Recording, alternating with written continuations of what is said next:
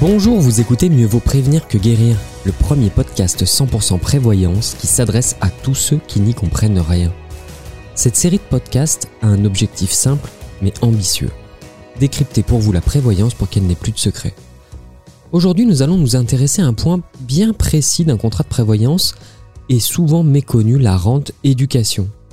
Ce mécanisme a l'objectif de donner un revenu aux enfants en cas de décès du ou des parents. Et pour parler de ce sujet pointu, je suis accompagné des experts du groupe Apicil, Claire et Pascal. Bonjour Claire, bonjour Pascal. Bonjour Rémi, bonjour Pascal. Bonjour Claire, bonjour euh, Rémi. Alors juste pour vous présenter, est-ce que vous pouvez nous rappeler ce que vous faites au sein du groupe Apicil? Claire, qu'est-ce que tu fais toi? Alors je suis responsable commercial euh, sur la région de l'île-Reims en fait. On a deux agences là-bas. D'accord, et toi Pascal? Je suis manager commercial euh, pour l'ensemble de la région nord du groupe Apicil. Bon, on est accompagné. Euh, là, aujourd'hui, on va forer et aller en profondeur d'un sujet bien particulier, la rente éducation. Est-ce que vous pouvez nous expliquer pourquoi on parle de ce sujet-là précisément aujourd'hui? Bien, tout simplement, la, prévoyance d'abord, c'est quelque chose d'assez invisible.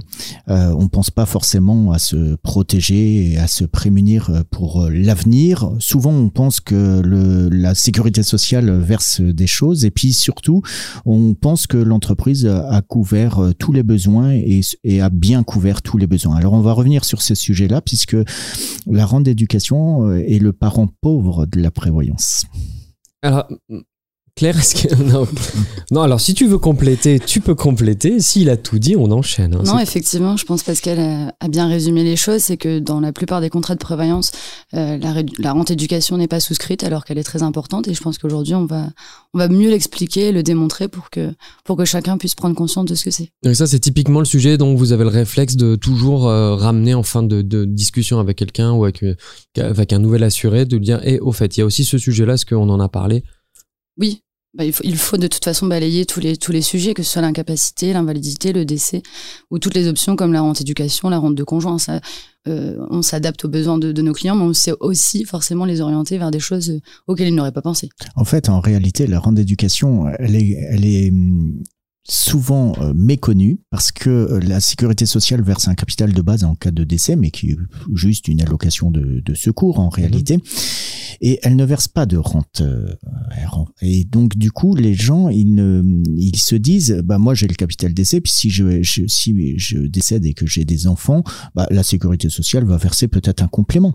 Mais en réalité, ils n'ont jamais la, la, réponse parce que euh, on leur explique pas forcément comment fonctionne le, le système de base. Et lorsqu'on leur dit uniquement c'est une protection universelle, eh bien ils pensent que c'est pour toutes les situations. Or, c'est bien toute la problématique, c'est pas pour toutes les situations. D'où la nécessité, en fait, je reprends cette image, d'avoir un, un voilier qui euh, navigue, mais qui navigue avec deux voiles et pas une voile. Parce que lorsqu'on a deux voiles, c'est mieux qu'une déjà, et parce que en fait, ça complète. La deuxième voile vient compléter la première, et que bah, j'ai bien une voile qui va correspondre à un système de base, euh, mais qui ne sera pas suffisant. Et puis j'ai une deuxième voile qui va venir euh, protéger et compléter ma première voile. Et c'est de cela qu'on va parler.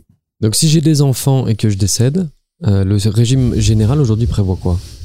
Pour mes enfants Effectivement, il y a un capital qui est versé euh, par la, sécurité, enfin par la CPM, euh, ou enfin ça dépend de quel régime nous sommes, mais effectivement, il y a un capital qui est minime pour les enfants, et le but c'est de compléter avec cette rente éducation, oui. En réalité, euh, les enfants, ils ont besoin d'être aussi bien protégés, voire mieux protégés que le, le, conjoint, quel que soit le statut du conjoint, qu'il soit paxé, marié, euh, euh, voire en concubinage, en réalité, euh, les enfants, eux, les besoins vont différer. Alors pourquoi je dis cela? D'abord parce que lorsque la sécurité sociale verse un capital, c'est un montant très minime, de l'ordre de 3400 euros, qui a pour objectif en fait juste de faire de couvrir les frais d'obsèques liés à l'enterrement du défunt regretté. Et mais euh, lorsqu'il y a des enfants, bah, les enfants, eux, ils ont des dépenses qui vont être régulières, notamment les études, euh, mhm. que ça soit déjà euh, dans, en petite enfance ou que ça soit lorsque l'enfant est au collège ou au lycée, et bah, ces besoins vont progresser. Et s'il n'y a pas de capital ou s'il n'y a pas eu d'épargne, eh bien, bah, les enfants en général, bah, ils sont un peu laissés pour compte. Alors, qu'est-ce que c'est clair concrètement une rente éducation? Alors, on va prendre un exemple. Si on prend euh, donc Monsieur et Madame euh, X euh, qui ont deux enfants, le matin ils pêchent chacun, je sais rien, 20 kilos de poisson. Enfin, Madame pêche 20, 20 kilos de poisson, Monsieur 40 kilos de poisson. sur ces 60 kilos en tout, il y a 40 kilos qui vont aller dans les, dans les, dans les dépenses courantes, de les, dettes, etc. Et donc les 20 kilos restants euh, sont pour les enfants, pour aller au cinéma, pour payer les études, pour payer le permis. Enfin, voilà, il y, a des. À Lille, on paye le cinéma en poisson. Alors, à Lille, on est passé à l'euro. Euh, Bien sûr, on revend le poisson pour avoir de l'argent et derrière le, le, monétiser. Et là, l'objectif, c'est que justement, c'est monsieur décède, euh, madame doit continuer de payer les dettes avec ce qu'elle pêche. Par contre, il va leur manquer les 20 kilos pour pouvoir euh, subvenir aux besoins des, enfants et plutôt euh, à, cet argent de poche qu'ils n'auront plus en fait. Et la rente éducation permet de maintenir cet argent, cet argent de poche euh, jusqu'à leurs 18 ans ou jusqu'à leurs 26 ans en fonction des conditions, ça peut mettre 28 ans en fonction des conditions des, des contrats. Euh, voilà, c'est directement aux enfants et c'est pas le capital laissé en une fois. Ça reste une rente soit mensuelle, soit trimestrielle, soit annuelle qui est versée directement aux enfants. Et donc c'est en plus d'un capital d'essai alors toujours, c'est en plus d'un capital d'essai ou en complément d'un capital d'essai qui peut être un, tout petit peu minoré en fonction des, contrats souscrits, mais on va pas rentrer dans le détail forcément des contrats souscrits. Il y a différentes formes en fait de contrats sur le marché. En revanche, je souhaite compléter euh, les propos de Claire. Elle prend l'image du poisson sur la rente d'éducation. Je vais être un peu plus euh, basique, c'est-à-dire de dire que la rente, c'est une cagnotte qui tombe tous les mois ou tous les trimestres, mais de manière régulière et à échéance fixe sur des montants fixes qui sont connus d'avance. Donc, ce qui permet de faire des projections. Et c'est ça qui est important, c'est que la rente d'éducation permet de faire des projets. Sans rente d'éducation, faire des projets est plus compliqué lorsque euh, le pouvoir d'achat est, est, restreint. Et surtout, il y a une donnée importante, c'est que lorsqu'il y a un capital d'essai REMI qui est versé, sans rente d'éducation, en moyenne, quel que soit le montant du capital d'essai qui est versé, il est consommé en trois ans, quel que soit le montant. Ah. Alors s'il y a des enfants au bout de trois ans, bah, ils ont, il n'y a plus d'argent de, poche, comme l'a évoqué Claire. Et or, si l'enfant il a 8 ans ou 10 ans ou 11 ans, c'est pas trois ans après qu'il lui va lui falloir un peu d'argent de poche. C'est encore pendant au moins 10 ans s'il y a des une poursuite d'études. Et donc, c'est cette importance-là, c'est de pouvoir permettre à avoir un substitut de revenu et surtout ce complément euh, pour que l'enfant puisse s'épanouir.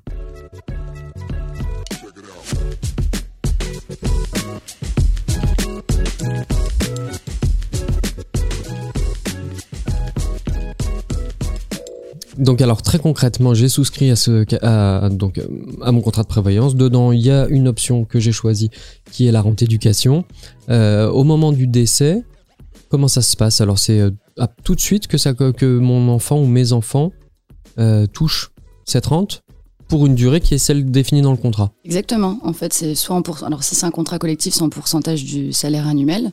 Donc c'est un montant euh, soit alors qui peut être par euh, progressif ou linéaire, soit c'est tout le temps par exemple 5% mhm. du salaire annuel brut, soit ça peut être 5% jusque 15 ans, puis euh, enfin voilà, ça évolue en fonction des besoins des enfants. Et donc c'est tout de suite oui, effectivement directement à l'enfant. Et si les enfants sont petits, qui le touche cet argent? Ça sera un tuteur qui sera donc euh, désigné et qui aura euh, la gestion de ce patrimoine jusqu'à la majorité de l'enfant. Donc s'il reste un des deux parents, c'est l'autre parent. Ça peut être l'autre parent, mais c'est pas obligatoire parce que si l'autre parent euh, n'a pas la garde de ah l'enfant en tant que tel, ça peut être un tuteur désigné. Et le, qui désigne le tuteur? C'est un juge? Ça peut être un juge des affaires familiales. D'accord. Bon, là, on est déjà rentré bien dans le détail. Est-ce que si j'ai plusieurs euh, enfants, le, les trois, sont, enfin, bah, admettons, j'ai trois enfants, les trois sont bénéficiaires au même titre ou est-ce que là, il peut y avoir des répartitions qui sont différentes en fonction des enfants? Non, ils sont tous euh, bénéficiaires au même titre. Ça, c'est réglementaire, c'est légal. On peut pas euh, dire je veux que le numéro 2 soit plus bénéficiaire que le 1 et le 3 parce que je pense qu'il a un plus gros potentiel, je voudrais lui payer des plus longues études. Alors, c'est euh, pourquoi pas? En réalité, il existe différentes formes de rente d'éducation. Euh, on peut avoir une rente linéaire, c'est ce qu'on appelle linéaire, c'est-à-dire le même montant, quel que soit l'âge de l'enfant, et, mhm. chaque enfant touchera le même montant. Mais on peut avoir ce qu'on appelle des rentes progressives, c'est-à-dire que le montant va augmenter en fonction de l'âge de l'enfant. Alors pourquoi on fait cela? Parce que les besoins augmentent en fonction de l'âge de l'enfant. C'est pas la même chose si l'enfant a 15 ans Et c'est pas la même euh, par rapport à un enfant qui aura 21 ans ou 22 ans, Mhm. parce que il aura pas tout à fait les mêmes problématiques. À 16 ans, il y a encore quelques soins orthodontiques, notamment frais d'appareillage, et puis euh, il sera euh, au, au collège ou fin du collège ou, ou au lycée, et donc euh, euh, globalement, euh, la rente permettra surtout de se nourrir, de se vêtir. En revanche, à 22 ans, 23 ans, ça sera vraiment la poursuite des études ou le- les frais de- d'études qui sera prioritaire. Et donc, euh, en tout cas, si l'enfant continue ses études. Et donc, il, est important à ce moment-là que le besoin augmentant, la rente puisse augmenter. Donc, euh, on a ces rentes progressives. En revanche, il n'existe pas, et je souhaite le préciser, de rente qui diminue. On n'a pas l'effet inverse. On n'a que le phénomène croissant, on n'a pas l'effet décroissant. Bah, e- effectivement, donc euh, par contre, à l'âge du décès, donc si euh, monsieur décède, euh, si l'enfant a 15 ans et que le, le deuxième enfant a 18 ans, euh, bien sûr, elle évoluera aussi pour l'autre enfant. Enfin, si c'est 5% pour chacun. Oui, on est d'accord. On, Voilà, on peut pas pas- discriminer par enfant. Non. Donc en Non, gros, c'est simplement la différence que tu, que, que tu nous précises, c'est Voilà. qu'il peut y avoir pas le même montant parce qu'ils ont pas le même âge. C'est tout. Exactement. Mais au final, ils auront la même chose. On est sur une rente. Euh, c'est pas un remboursement sur facture. C'est de l'argent qui arrive sur un compte et puis on en fait ce qu'on veut. Tout à fait, c'est tout à fait ça.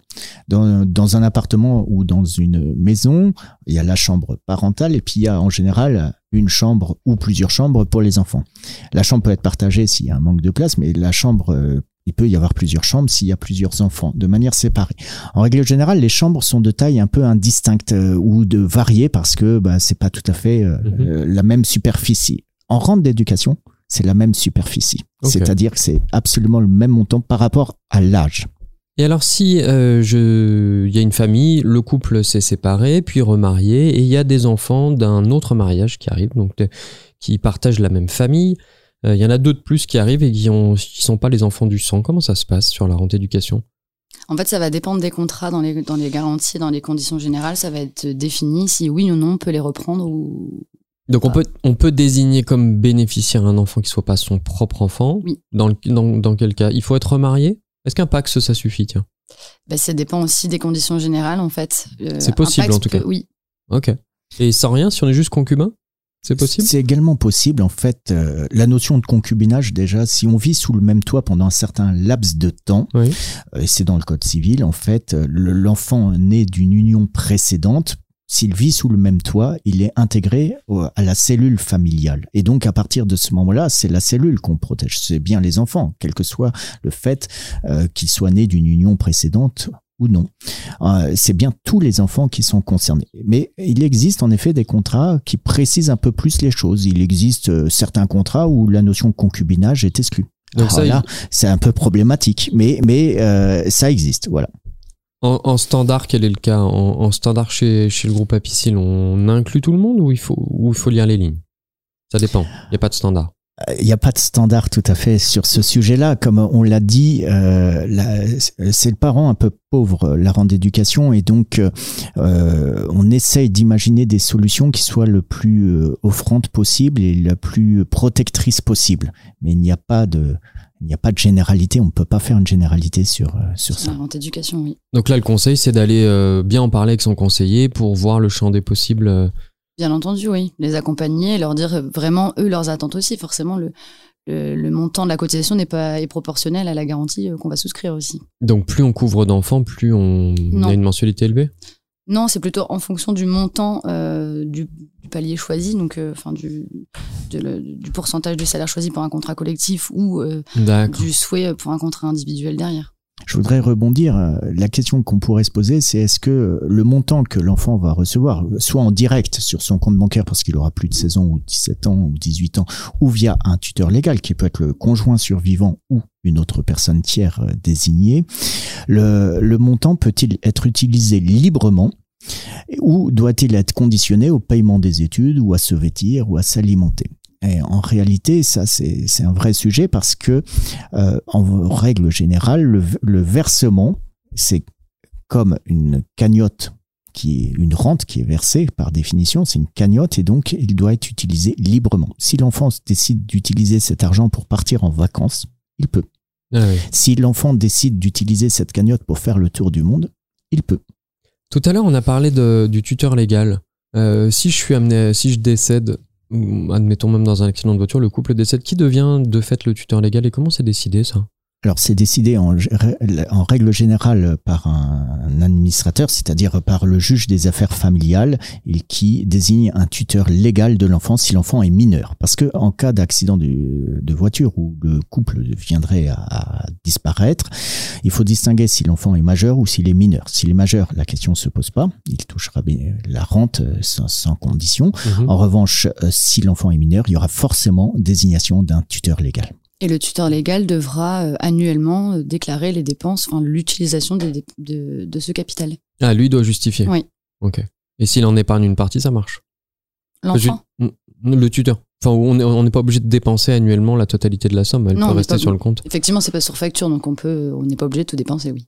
Si euh, c'est donc je suis marié, j'ai trois enfants ou x enfants, et, ma femme, dans le cadre de son emploi, elle est cadre, et il y a un contrat de prévoyance qui inclut une clause euh, comme celle qu'on est en train de décrire aujourd'hui. Elle décède, et euh, dans les dix ans, moi, je, je me remarie. J'hésite parce que est-ce que ça va avoir une incidence sur le fait que mes enfants vont toucher la rente euh, éducation liée au contrat de mon épouse, mon ex-épouse? En principe, la situation de remariage ne met pas fin à la rente d'éducation parce que la, rente d'éducation a pour objectif de protéger l'enfant et non pas le conjoint. Et donc, à partir de ce moment-là, c'est bien l'enfant, c'est la situation de l'enfant qui nous préoccupe et donc qui est euh, la cause du versement. Si, donc, euh, l'enfant, lui, il n'est pas concerné par le remariage, donc il continuera à bénéficier de la rente. Et de la même façon, si j'ai plusieurs enfants de plusieurs euh, femmes différentes qui vivent pas tous au même endroit, comment ça se passe si je dois souscrire une clause euh, de, de rente éducation? J'ai eu deux, deux enfants d'un premier mariage qui habitent avec leur euh, maman à un endroit, un enfant d'un deuxième mariage. C'est fictif, hein, bien sûr. Hein. C'est pas ma situation à moi. Hein. Chacun sa situation. Ben, en fait, on peut effectivement, on peut désigner, on, on remplit normalement une, une clause de bénéficiaire et dedans, on désigne les enfants qu'on souhaite couvrir par cette rente éducation. Et on n'est pas obligé de tous les couvrir. Tout à l'heure, on a dit qu'il y avait une équité entre tous les enfants. Il faut que ce soit tout. Il y a une équité entre tous les enfants d'un même mariage, mais on peut distinguer s'il y a deux mariages différents? Théoriquement, non, puisqu'on ne les hérite pas les, enfants. Donc, ah, ça, on, reste, on reste parents, donc euh, on, les met. Mais euh, ce serait possible. Ça serait possible. Mais, si j'en ai oublié un bah, bah, par accident, je l'espère. Ou par euh, amnésie. Euh, en, en, réalité, euh, si les enfants vivent sous le même toit, D'abord, un, tu peux pas en oublier, Rémi, je l'espère pour toi. Il faut savoir les compter. Là, c'est facile. S'ils sont euh, tous sur le même toit. Mais, en effet, s'ils ne vivent pas sous le même toit, là, la clause de bénéficiaire est utile. Et en effet, si pour une raison qui m'échapperait, euh, mais pour des raisons familiales, je m'entends pas avec l'un ou je souhaite pas forcément le privilégier, la clause de, de désignation de bénéficiaire est redoutable pour cela parce que je pourrais presque exclure un enfant. Donc on pourrait? Oui, oui, avec la clause de bénéficiaire. Si l'enfant ne vit pas sous le même toit, et que tu souhaites pas le privilégier, oui, la clause de bénéficiaire est redoutable, tu peux l'exclure. Oh, mais c'est moche ça. Et alors, s'il y avait par exemple un enfant issu d'une union illégitime ou quelque chose ou euh, de famille ou des cas particuliers vraiment très très spécifiques, globalement, euh, on peut faire ce qu'on veut, quoi. On ne met pas sur sa clause, effectivement. Bon, revenons à des cas un peu plus classiques. Euh, quelle est la différence entre mon, banquier, moi à chaque fois, il me parle euh, de, contrat d'assurance vie. Il me dit non mais épargne, fais de l'assurance vie, c'est bien mieux que tout le reste. Euh, quel est le, lien entre, enfin, est-ce que c'est comparable un contrat d'assurance vie? Est-ce que ça me couvre pareil que un contrat de prévoyance avec une clause de rente d'éducation? Les contrats d'épargne, les contrats d'assurance ont deux euh, vocations complètement différentes. Le banquier, euh, ton banquier, la Rémi qui te dit cela, il n'a pas tout à fait raison. Parce que lui, sa priorité, en effet, ça va être de vendre la capitalisation, le fait que tu épargnes pour euh, pouvoir avoir une cagnotte dont tu disposeras librement si tu restes en vie et qui ira à tes héritiers ou aux personnes que tu désigneras si tu viens à décéder, quelle que soit la cause de décès. Mais en fait, ça vient, euh, cette épargne, c'est bien une diminution de ton pouvoir d'achat. C'est-à-dire qu'on prend bien sur ton disponible de libre pour venir euh, mettre ça dans une enveloppe qui t'appartient certes, mais qui va être dans un fond de tiroir. En réalité, euh, l'assurance c'est pas du tout euh, de l'épargne. L'assurance c'est que moyennant le paiement de 5 euros, 10 euros euh, par mois, tu protèges tes enfants tant que le contrat dure. C'est-à-dire qu'en fait, tu achètes une promesse. Mhm. Cette promesse, elle est contractuelle et donc euh, elle permet, euh, tant que tu payes ta cotisation et quel que soit ton niveau de revenu, quelle que soit ta capacité d'épargne ou de ton train de vie, elle permet de protéger tes enfants. Et, et quelque part, c'est euh, c'est une autre philosophie, mais elle est plus intéressante parce qu'elle ne dépend pas de ton revenu euh, de, de, de- et de ton train de vie et donc de cette capacité d'épargne que tu peux avoir de manière linéaire ou de manière irrégulière en fonction de, de tes charges. Et quand tu cotises à la enfin quand tu payes ta cotisation de rente éducation, euh, la finalité c'est si tu ne décèdes pas pendant la, la durée de ton contrat, tu ne récupères pas. Enfin c'est pas une épargne, donc tu ne récupères pas d'argent à la fin. Donc on peut faire les deux en fait. Oui, bien sûr.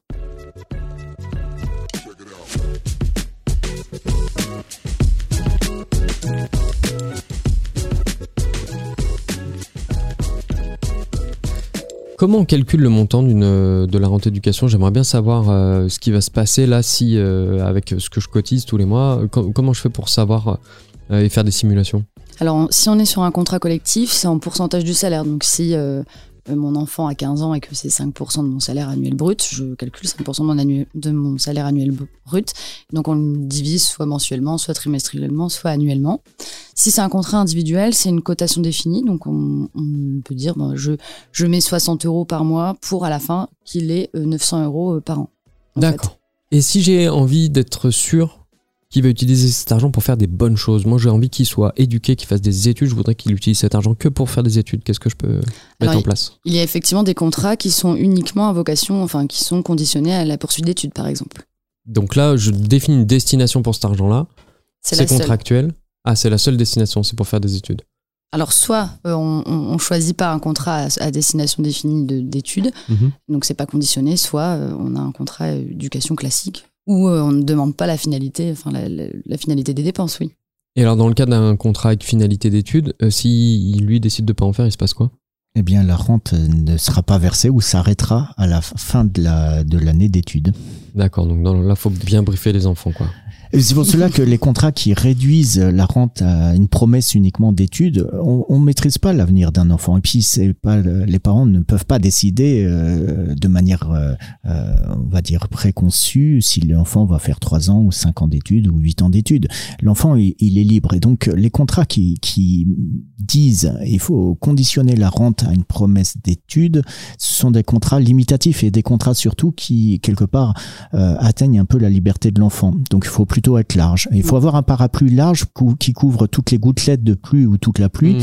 mais faut pas restreindre euh, le périmètre du parapluie.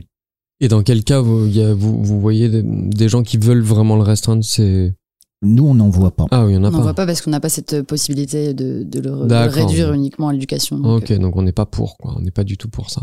Et une fois que moi je suis, enfin, s'il m'est arrivé quelque chose, je suis décédé, qui va euh, avoir, enfin, comment dire, qui a la main sur le contrat en tant que tel? C'est le tuteur légal de l'enfant? C'est l'enfant? Et qui peut décider de l'arrêter, par exemple? Ou qui va, qui va vérifier que tout se passe comme on avait défi- défini?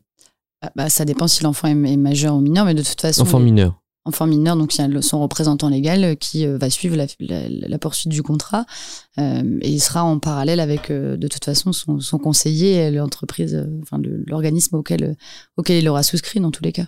Mais le contrat peut pas s'arrêter par décision de l'enfant ou du tuteur. Soyons bien clairs. La promesse contractuelle, c'est de dire que l'enfant bénéficiera de la rente tant qu'il soit il est mineur, soit il poursuit des études.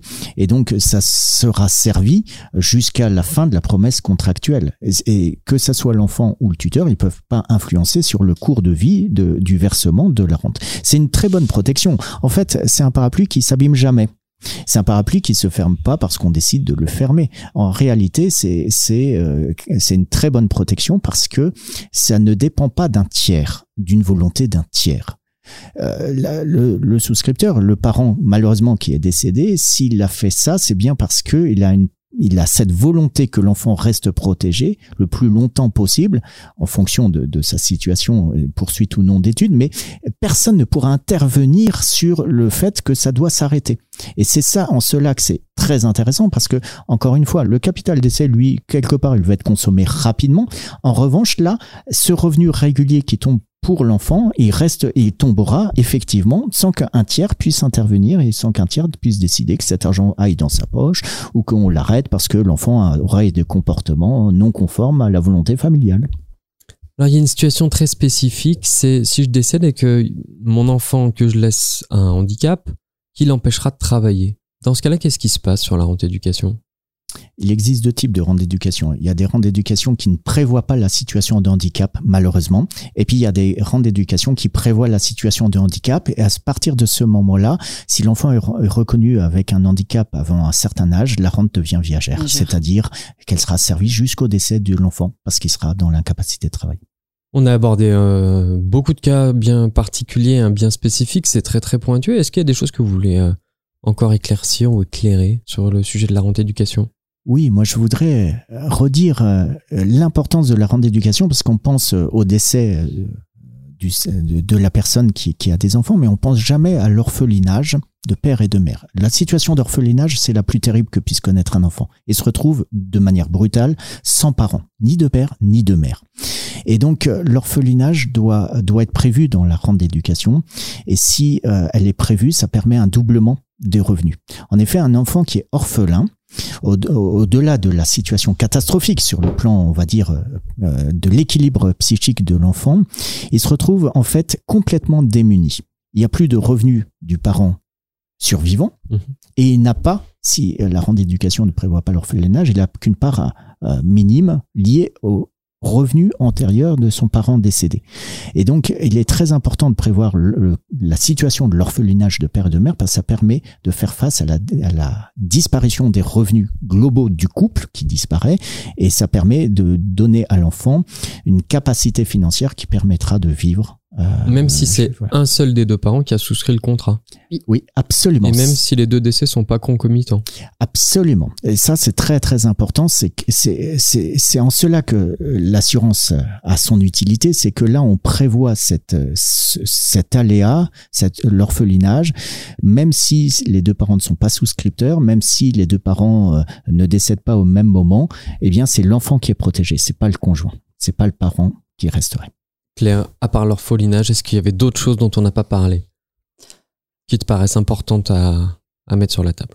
Je pense que, que de toute façon, la rente éducation, il faut la prévoir. Pour, dans la majorité des cas, que ce soit en collectif ou en individuel, c'est une garantie euh, intéressante et même plus qu'une garantie, c'est prévoir l'avenir, effectivement.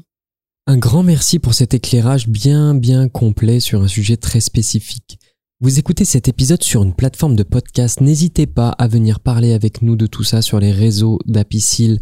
Laissez-nous un message, une note idéalement et partagez tout ça à un ami, une amie. Vous avez compris que la prévoyance, ça, ça concerne tout le monde, il n'y a pas de limite. Et donc, sur ces sujets qui sont pas très connus, en particulier la rente éducation dont on vient de parler, qui reste un dispositif assez méconnu, et eh ben plus l'information va circuler, mieux tout le monde sera couvert parce qu'il vaut mieux prévenir que guérir. Je vous dis un grand merci pour tout ça et à très bientôt. Merci Claire, merci Rémi et à très bientôt. Merci Rémi, merci Pascal, à bientôt. À bientôt, salut.